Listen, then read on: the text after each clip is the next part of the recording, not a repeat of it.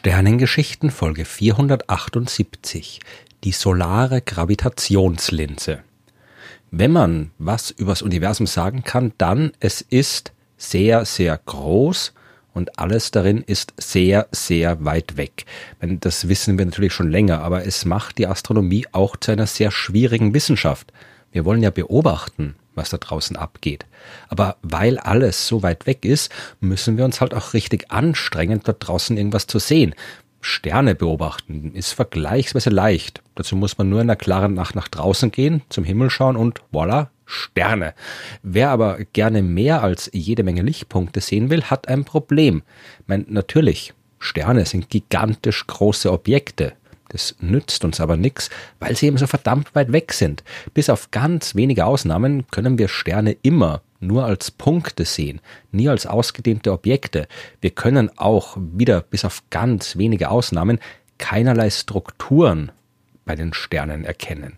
Okay, wir haben gelernt, aus diesen Lichtpunkten jede Menge Informationen zu holen. Wir können bestimmen, wie groß, wie alt, wie schwer der Stern ist, selbst wenn wir ihn nur als Lichtpunkt sehen. Wir können herausfinden, wie weit er weg ist und woraus er besteht. Wir können sogar untersuchen, ob er vom Planeten umkreist wird oder nicht. Die Astronomie ist super, aber das, was für Sterne gilt, das gilt für Planeten noch viel mehr. Sieht man mal von den acht Stück ab, die sich in unserem Sonnensystem befinden, haben wir derzeit keine Chance, irgendwelche Details auf Planeten zu beobachten, die andere Sterne umkreisen. Wir können in den allermeisten Fällen ja nicht einmal die Planeten selbst sehen. Von der Existenz dieser extrasolaren Planeten wissen wir nur indirekt, weil wir zum Beispiel sehen, wie die Gravitationskraft des Planeten den Stern ein kleines bisschen zum Wackeln bringt oder wie der Planet ab und zu vor dem Stern vorüberzieht und da ein bisschen von seinem Licht verdunkelt. Planeten sind kleiner als Sterne, die leuchten nicht selbst und die sind genauso absurd weit weg wie die Sterne. Planeten direkt zu beobachten ist derzeit fast unmöglich und in den ganz wenigen speziellen Fällen, wo wir die Planeten eines anderen Sterns direkt gesehen haben, haben wir natürlich auch nicht mehr gesehen als einen Lichtpunkt. Es wäre natürlich schon cool, wenn wir mal einen echten Blick auf einen extrasolaren Planeten werfen könnten und schauen könnten, ob da vielleicht der eine oder andere Ozean zu sehen ist mit ein paar Kontinenten drauf, die vielleicht schön grün sind, weil dort irgendeine Art von pflanzlichen Leben existiert. Und wer weiß, vielleicht sieht man ja auch irgendwo eine Alienstadt oder so. Aber das ist sicherlich Science Fiction, oder?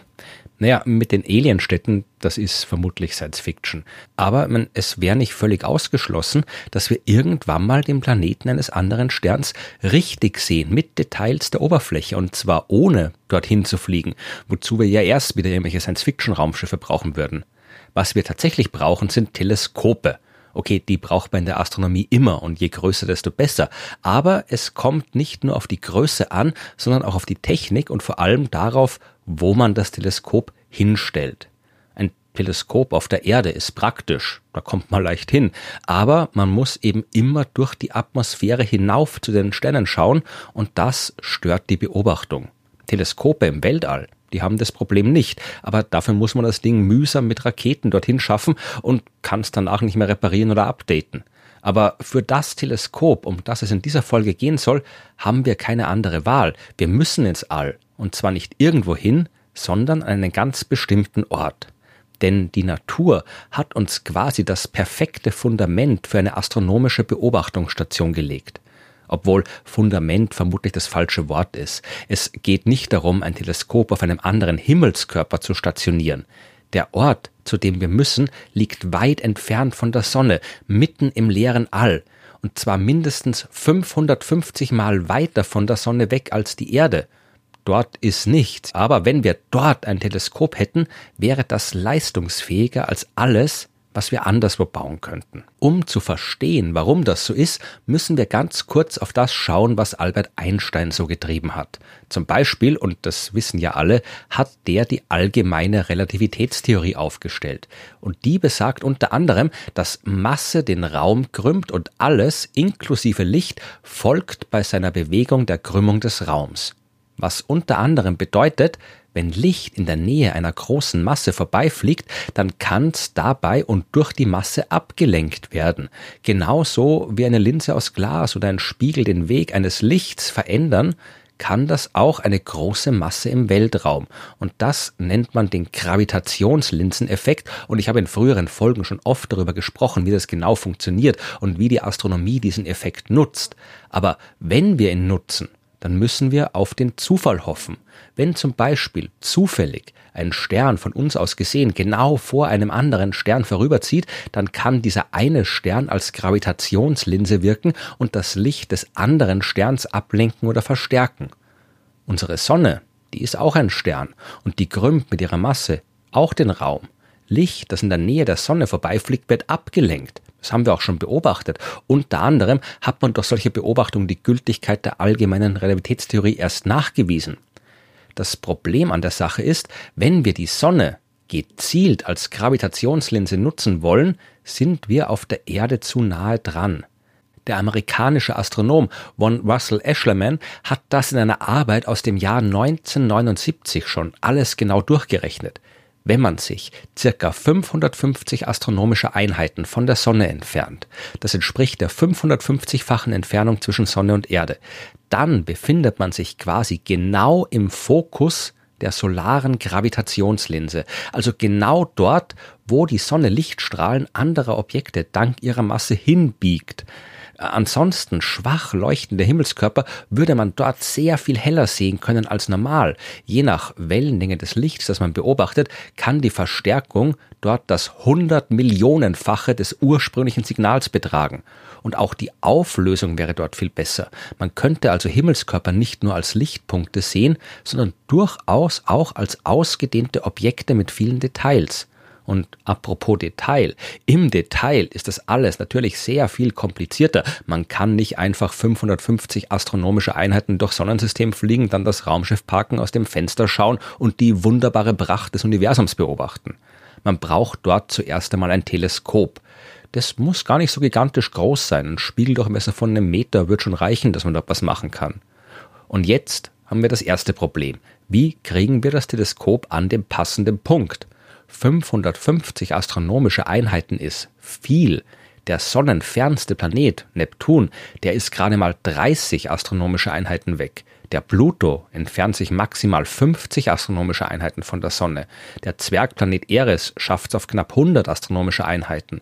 Die im Jahr 1977 gestarteten Voyager-Raumsonden, die haben in den darauf folgenden 45 Jahren gerade mal knapp 160 bzw. 135 astronomische Einheiten geschafft. Der Weg bis zum Fokus der Gravitationslinse, der fängt da gerade aber erst so richtig an. Es gibt theoretische Überlegungen, dass man mit sehr großen Sonnensegeln ein Raumfahrzeug vielleicht schnell genug machen kann, damit es die Strecke in, sagen wir mal, 20 Jahren schafft. Aber sowas haben wir noch nie probiert und wir waren auch nie so weit draußen. Im Weltall ist es gefährlich, da gibt es kosmische Strahlung, da gibt es Mikrometeorite, da ist es eiskalt und es kann jede Menge schiefgehen, vor allem je länger man dort unterwegs ist. Eine kompakte kleine Raumsonde wie die Voyager-Sonden, das ist das eine. Ein großes Weltraumteleskop ist das andere. Es ist zweifelhaft, ob wir derzeit technisch in der Lage wären, ein Teleskop in halbwegs brauchbarer Zeit 550 astronomische Einheiten weit zu schicken. Aber tun wir mal so, als ob. Dann stellt sich gleich noch eine Frage. Wohin denn eigentlich genau? 550 astronomische Einheiten von der Sonne entfernt. Das ist ja keine exakte Ortsangabe. Man kann an sehr vielen Orten 550 astronomische Einheiten von der Sonne entfernt sein. Ja, überall auf einer um die Sonne zentrierten Kugelschale mit einem Radius von 550 astronomischen Einheiten. Wohin man da genau fliegen muss, das hängt davon ab, was man beobachten will. Denn das, was man beobachten will, muss ja vom Teleskop aus gesehen genau in Richtung Sonne am Himmel stehen. Man muss das Teleskop auch sehr genau ausrichten, wirklich sehr genau, weil hier wird die starke Vergrößerung jetzt auf einmal zum Problem. Wenn wir zum Beispiel einen extrasolaren Planeten beobachten wollen, dann werden wir nur einen Ausschnitt seiner Oberfläche sehen können, je nach Konfiguration nur ein paar Kilometer im Durchmesser. Das Teleskop, das muss also extremst genau ausgerichtet sein, sonst trifft man den Planeten nicht damit. Ja, das kann man gerne ausprobieren. Nehmt euch ein Fernglas und probiert damit etwas, was einigermaßen nah ist, zu beobachten. Am besten was, was sich bewegt, vielleicht ein Vogel oder ein Tier. Und ihr werdet sehen, wenn er nur minimal mit dem Fernglas wackelt, ist das Ding schon wieder aus dem Fokus, aus dem Bildfeld des Fernglases raus. Ja, da muss man sehr genau sein. Man muss das Teleskop extrem genau ausrichten, sonst geht es nicht. In unserem Fall heißt das, wenn das Teleskop auch nur um einen Winkel von einem Milliardstel Grad in die falsche Richtung schaut, dann sieht es nichts. Und dann bewegt sich ja auch noch alles. Das Teleskop um die Sonne, der Planet um seinen Stern, die Sonne und der andere Stern durch die Milchstraße hindurch. Nach ein paar Millisekunden ist der Planet also sowieso aus dem Bildfeld geflutscht. Man muss das Teleskop ständig und sehr schnell und sehr exakt neu ausrichten und das möglichst oft, damit man ein Bild der gesamten Planetenoberfläche kriegt, weil man sieht ja immer nur einen kleinen Ausschnitt wegen der großen Vergrößerung. Man muss die Planetenoberfläche quasi Stück für Stück so abrasten Rastern. Und dazu kommt noch, dass man kein echtes Bild sieht. Das, was man sieht, ist durch die von der Sonne verursachte Raumkrümmung verzerrtes Licht. Der Planet, der erscheint uns wie in einem extremen Zerspiegel. Sein Bild kann sogar scheinbar um die Sonne herumgebogen sein. Man muss daraus irgendwie auf ein normales Bild zurückrechnen. Das geht zwar mit Computern und sehr, sehr viel Mathematik, aber einfach ist es auch nicht. Und dann ist da noch die Sonne. Ja, in unserem Beispiel dient sie zwar als Gravitationslinse, aber sie ist natürlich keine echte Linse, sie ist ein Stern. Die Sonne ist keine simple Kugel, sondern ein brodelnder Haufen aus Plasma mit einer chaotischen Atmosphäre rundherum und das macht die Beobachtung nochmal schwieriger. Und wenn man dann doch irgendwie das Bild hat, das man wollte, dann muss man das Teleskop für die nächste Aufnahme irgendwo anders hinfliegen, weil wer weiß, wo das nächste interessante Ziel liegt. Man muss es so hinkriegen, dass es dann vom Teleskop aus gesehen genau hinter der Sonne steht. Wenn es blöd kommt, dann ist es gerade auf der anderen Seite der Kugelfläche. Man muss also 1100 astronomische Einheiten weit fliegen. Es gibt Vorschläge, wie so eine Mission aussehen kann. Die NASA hat eine Machbarkeitsstudie beauftragt, die zu dem Ergebnis gekommen ist, dass man mit bestehender Technik eine Mission ausrichten kann, mit der sich tatsächlich Bilder von extrasolaren Planeten machen lassen, die Details von bis zu 25 Kilometer auf deren Oberfläche zeigen könnten. Aber wie gesagt, die Theorie ist das eine, die Praxis was ganz anderes. Wenn man sowas real durchführen würde, dann wäre das wahrscheinlich eine der kompliziertesten und teuersten Weltraummissionen aller Zeiten bei der bis zum Schluss nicht sichergestellt ist, ob sie überhaupt erfolgreich sein wird. Es ist zweifelhaft, ob wir jemals die solare Gravitationslinse zur Beobachtung anderer Himmelskörper nutzen werden. Aber wer weiß, wenn es da draußen was zu sehen gibt, dann hat die Astronomie meistens so lange nicht locker gelassen, bis wir es auch gesehen haben.